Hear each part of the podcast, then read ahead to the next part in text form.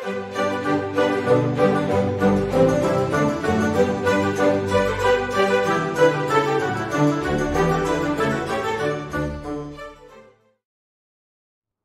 位同学，大家好，我是钟旭老师。今天我们来聊一聊呃关于占卜这件事。那从字义上来看，卜啊这个总笔画数啊只有两画。那卜这个字呢，呃在古人来讲，它是利用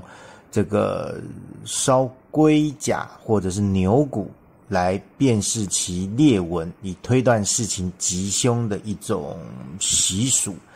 那与其说是习俗，还不如说它是一种我们上帝所讲的与天地间沟通的一种工具。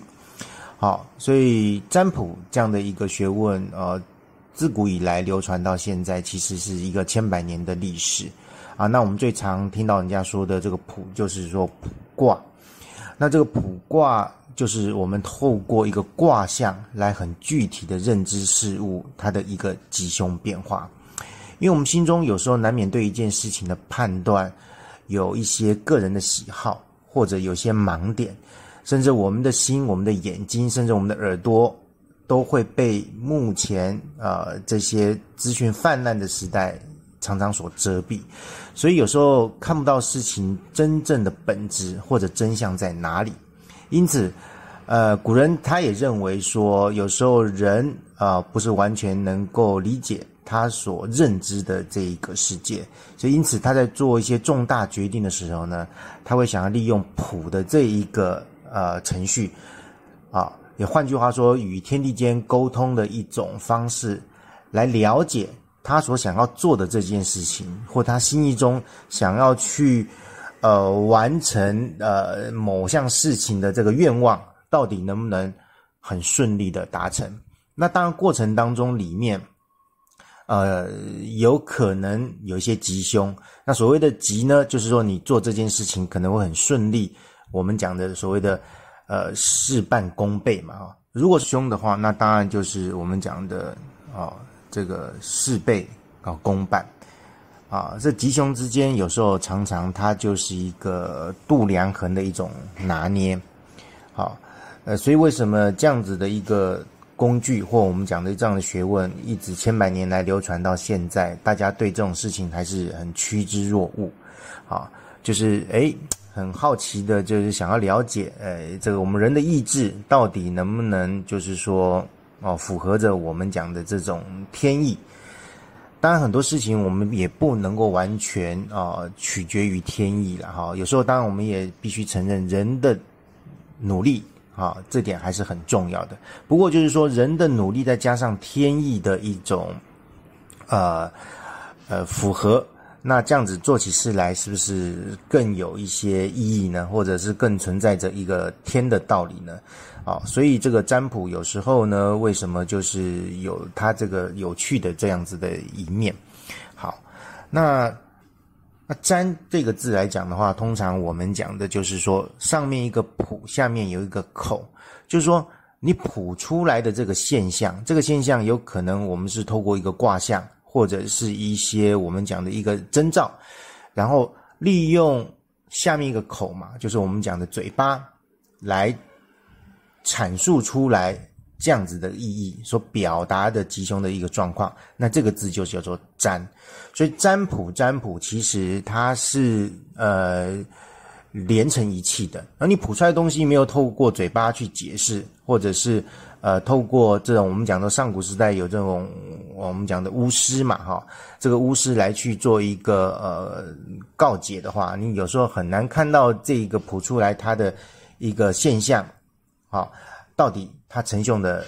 呈现的这个意义，或者是呃状况是如何？那简单的说，这种意义的现象或者是状况，当然就分吉跟凶两个部分。好，所以呃，就像我们做很多事情，到底会成功还是会失败啊？这个最后还是就是以以结果来去论的话，这就是阴阳的两个对照面。所以占卜。它本身其实就是一个我们说预测天地万物之间啊，常常在我们觉得很迷惑或者是迷惘的时候啊所行使的一种工具。那它占卜自古以来的方式，或者我们讲的呃工具也非常的多了哈。不过一般像大部分比较会常运用的就是透过我们讲的这个卦象，这个卦当然就讲我们的八卦啊，这八卦的每一个卦象啊，它所呈现出来的状态来做以加以这个分辨啊，分辨这个到底这个卦所透露出来的呃现象是想要。告诫或者警示这个问卦的人啊，他到底要何去何从，或者是说他要怎么样的来来去正确的理解他所面啊面临的这些问题啊。所以卜卦呢，呃，我们常说是跟算命是不太一样的啊。卜卦它不需要你的生辰八字啊，我们讲的生辰八字就是你的出生年月日时辰啦。好，那算命这个东西呢？啊，它就可能要透过啊，你这个生辰八字啊，从你的命盘上去推测啊，你这一生的吉凶。但是占卜这样的一个学问，它不太需要透过你的生辰八字去看你所问的这件事情的好与坏。好，所以这个占卜呢，它就是显得比较有它的灵活性跟敏捷性。好，就说你对一件事情的好与不好，只是透过一个卦象就可以马上知道啊，这件事情啊该如何去做啊。讲到这里，呃，各位同学可能会问呐，哈，那这个卜卦是不是有一些呃规则或者是有一些原则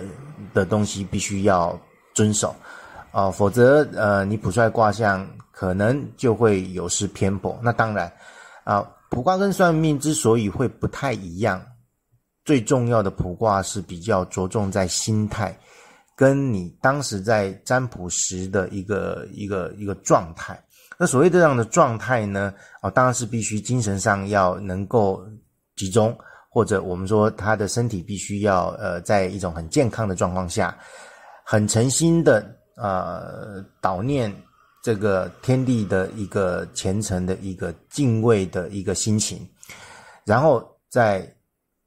做出占卜这样的一个一个活动或者这样的一个程序，那通常这样子卜出来的这种卦象或占卜出来这样的结果，就能够通感天地所要呈现的一种事态。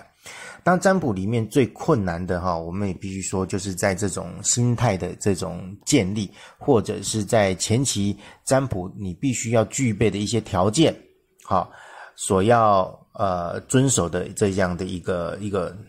呃状态，所以这个占卜的这种呃状态哈，我们所说的占卜这样的一个精神哈，你必须要有六件事情哦，必须要有所认知啊，哪六件事情呢？第一个叫做不动不占。啊，这意思就是说，不论你是自己心血来潮，或者他人有事想要相求的时候呢，啊，我们皆可以称作这个叫做动。好，这个我们的这个动，当然讲的比较呃认真一点，我们就讲说那个东西就叫做一种灵动力。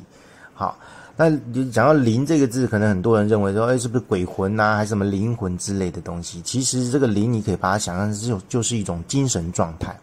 好，就是说，我们人之所以有别于万物嘛，哈，就是说，我们为什么会成为高等的动物，哈，那就是因为我们有一种好的精神状态。那这种精神状态，那当然从宗教界来讲，或其他的这种呃学问来说，它这就是一种人类的一种一种一种灵嘛，好，这种灵就是我们讲的一种一种软件。那这种软件有点类似像我们呃电脑。硬体跟软体啊，这样的一个一个状态，好，所以呢，这样子的一个起心动念，就代表，哎，好像我们的这心意上的这个灵，想要去知道某些事情的一些呃吉凶的状态，那这时候我们就称之为心动，或者有个动念，那这时候这样的状态，如果完。呃，有有起心动念的话，我们就可以来替他占卜。好，那这样子的一个征兆出现，我们就可以利用《易经》的卦理啊，来推断这个事情所代表的意义。因为动力有了一种呃心念，那这样的心念，我们就可以顺水推舟的去啊，利用这样子的一个想要呃推测事情变化的一种一种意念，我们来。呃，做与占卜的一个最基本的一个启动的一个原则哦，就是我们讲的不动不占。也换句话就是说，很多事情如果那个动态的状况你没有办法去把握的话，哈，你你不会去察觉到很多事情其实它背后所要代表的一个意义到底是什么啊？那当然说万事万物之间有很多动态的状态，我们都可以去探勘去探测，但是这样的。呃，万事万物的动态与你何干呢？啊，你你你为什么呃需要对某某个动态的事情做一个啊，我们讲说卜卦的动作，或者去做一些探知呢？啊，很重要的一个原因，当然就是说这样的一个动态一定是跟与你有关系的。啊啊，譬如说你你看到了一个。呃，突然有一只呃小鸟从天上掉了下来啊，就死在你面前啊。这个可能异于你平常这样子的一个生活的一个呃认知的一个状态。那你会觉得，哎，这到底会发生了什么事情？举个最简单的例子，就是呃，古时候人家会会会有一种讲法，就说，哎，当你有好事要来的时候，是不是那个喜鹊哈？这个这个人家就特别喜欢嘛，会会来到你家的门口啊，叽叽喳喳的唱歌，这个跳舞给你给你看。那如果是乌鸦来到你家这边哇哇叫的话，嘎嘎叫的话，那当然在我们中国传统文化里面就会认为说，哎，这可能就是比较不好的一个事情，恐怕会来发生。那当然有同学会说，可能在别的国度里面，乌鸦呃是一个吉祥的动物啊。那 anyway，不管怎么样了哈，这个当我们学习的是一种中国传统文化啊，当然我们所有的通路跟脉络，当然就是以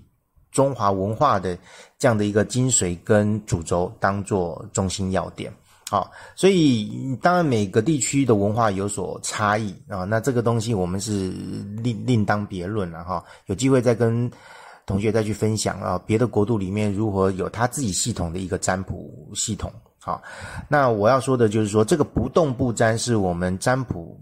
精神一个很重要的一个呃启动的一个原则。好，那第二个呢叫做不因事不占啊，这什么意思呢？就是说，它一个原则就是说不可细占，就如同前面我讲的不动不占，说天地万物之间的变化，如果这件事情跟你没有相关。你对这个呃律动呃万物的律动，你要去推测它，那当然就没有太多的一个必要了哈。所以第二个原则，我们讲的就是说不因事不占，很重要一件事情就是说，如果你心中并没有疑惑，或者自己根本都不知道要问些什么的话，那当然我们刚刚讲的这种灵动力啊，这种动念啊，啊就不存在了。那既然不存在的话，那你就没有必要透过占卜这样的一个活动或这样的一个工具来去替他卜卦或为自己来卜卦。那当然在这里面，我们也不可以就是说开玩笑随便的起卦来占卜啊，因为这样子久了，那纵使你学会了很多占卜的技巧，它必然也是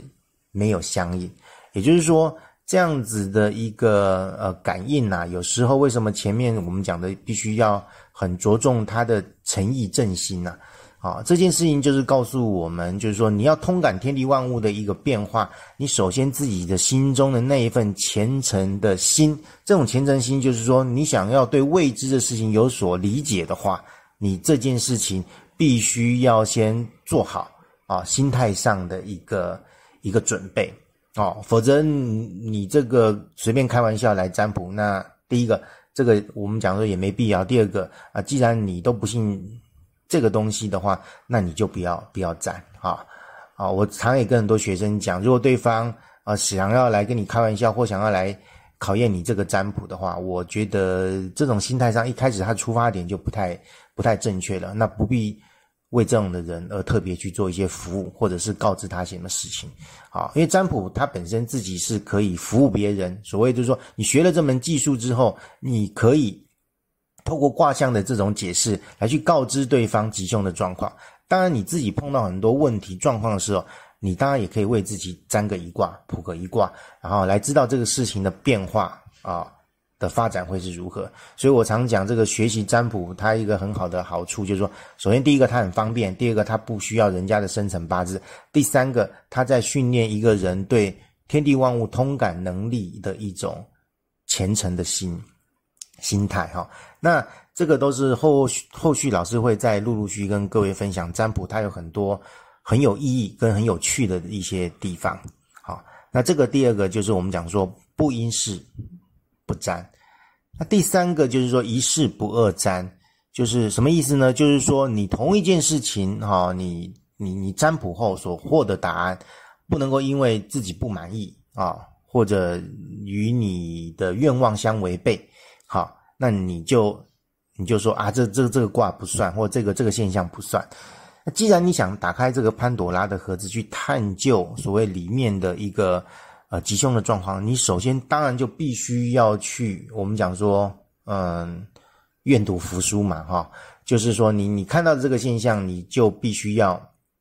去呃很虔诚或很恭敬的去理解这个现象，它背后所要代表的意义是什么？我觉得这个是比较重要。那很多老师他其实在这点吉凶的状况，他并没有说的很清楚，所以以至于现在有很多人看到哎呦凶啦，就就怕的要死；那看到吉呢，就好像高兴的要命。事实上也不需要了。就前面老师所讲的，就是说吉它代表是你做一件事情比较容易完成啊，就是我们讲说有。这事半功倍的这样的一个效果，但是凶呢，也并不代表哦，很多事情就好像没救了，完全哦不可以呃呃改变些什么。那这个东西倒也不会是这样啊。那所以说呢，你碰到凶的时候，就我常跟同学们讲的，你要把它当做是一种考验，它是一种学习。那最重要的是凶，在卦象的解释应该叫做说，你有很多东西是准备不足的。好。那既然是如此的话，你要去做一件事情，你在这个心态上准备不足，或者在一些呃有有限的这个条件上，你你你你没有准备好的话，你勉强去做这个事情，那当然我们就说的，你肯定是来的事倍功半嘛，啊，就是你做很多事情就会变得很劳累，非常的呃，我们讲的就卡卡的，或者做起来就就不顺心，啊啊，所以。卜到凶卦，我这边必须要强调的，强调的就是说，它并不是一件完全不好的事情啊。有时候我们在心态上必须要去扭转，说我们对这个凶卦要有一个怎么样比较健康的心态去看待它。那我想说，这个就是应该是身为老师必须要对学生们，或者是对来卜卦的人要告知，或者是要啊告诫的一个一个地方。好。那我们刚刚讲到，就是说一件事情不二占的原因，就是说，哎，比如说你问了一个感情的卦，那这个感情的卦，你很爱对方，可是卜在卦象却是大凶不好，好，那没办法接受这个事实啊。这个老师当然也经常碰到这样的一个状态了啊。那就陈如老师他前面所讲的，就是说，如果是这个感情碰到一个大凶的状况。是代表你的可能功课还没准备好，或者是你有很多的一些条件可能还没有相匹配，那勉强跟对方在一起，那可能所演变出来的状态就不尽如你的心意。那那怎么去去去扭扭转或改变这样凶的状况？那这就是后面我们要谈到。你怎么透过这种心理咨询或智商的这个状况，去慢慢去跟他理解啊，沟通啊？我说对问卦的这个人去做的一些呃功课跟后后续的这个事情了哈。那这个是后面我们在谈到一些可能职业上的一些技巧，还有在占卜上，如果面对凶卦要去啊呃化解的这个这个这个动作，那这个我们后后续续我们。有机会再跟各位介绍。那